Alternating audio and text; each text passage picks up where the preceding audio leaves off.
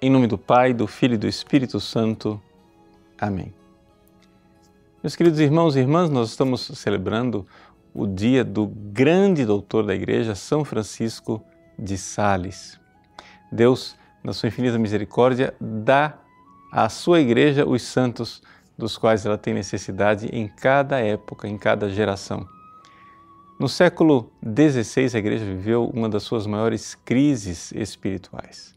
A igreja estava saindo da Idade Média, depois da peste negra, não havia quem ensinasse o caminho da santidade. Grande crise no clero e esta crise de moralidade, de conhecimento e de santidade deu origem depois à Reforma Protestante. Na primeira geração da Reforma Protestante, Deus nos abençoou com a presença de santos extraordinários como Santo Inácio de Loyola, Santa Teresa d'Ávila, São Filipe Neri. Mas na segunda geração veio então são Francisco de Sales.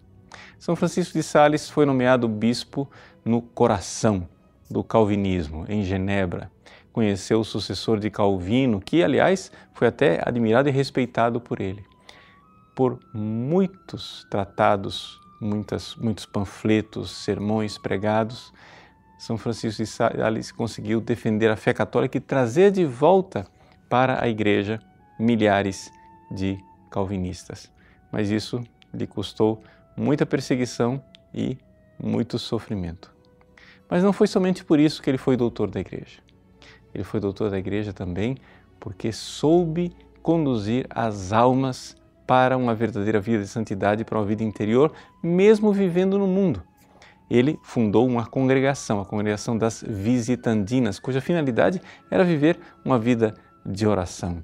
Mas ele não somente cuidou da vida espiritual destas monjas, mas também foi e verdadeiramente indicou o caminho da santidade para os leigos. É mundialmente conhecido o seu livro Filoteia, Introdução à Vida Devota, em que ele verdadeiramente conduz uma mulher leiga, casada, né, no caminho da vida espiritual. Aquilo foi escrito inicialmente como um tratado pessoal a uma parenta sua que lhe pedia conselhos espirituais, mas a realidade é que o conteúdo que estava ali era tão maravilhoso que muitas pessoas pediram que ele publicasse. O livro foi um sucesso ainda durante o tempo de vida de São Francisco de Sales e ele então pôde aprofundar esse livro, que era de introdução à vida devota, é, para os leigos seculares, num livro ainda mais sistemático e profundo, que era o Tratado do Amor de Deus. Esse tratado do amor de Deus, talvez menos conhecido, é, no entanto, bem mais profundo e escreveu exatamente para as monjas visitandinas. Nós vemos então esse grande doutor da igreja que soube conduzir as pessoas para a vida espiritual e soube conduzi-las verdadeiramente nos seus vários estados de vida, seja como monjas, seja como leigos no mundo. E qual é o caminho, qual é a escola de espiritualidade que nós poderíamos dizer que é a característica, o toque especial de São Francisco de Sales? É exatamente o amor a Deus, que, claro, é típico de toda espiritualidade cristã, mas numa época em que as pessoas tendem a viver simplesmente a obediência aos mandamentos, São Francisco de Sales faz com que as pessoas se voltem verdadeiramente para um amor sem medidas. A medida do amor é o amor sem medidas. Essa generosidade, esta grandeza que significa exatamente a ação do Espírito Santo em nossos corações. Movidos pelo Espírito Santo, nós então temos essa possibilidade de amar a Deus aqui na Terra.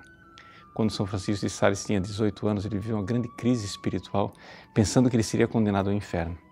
E ele pediu então a Deus a graça: Senhor, se eu não vou vos amar lá no céu, dai-me pelo menos a graça de vos amar aqui na terra.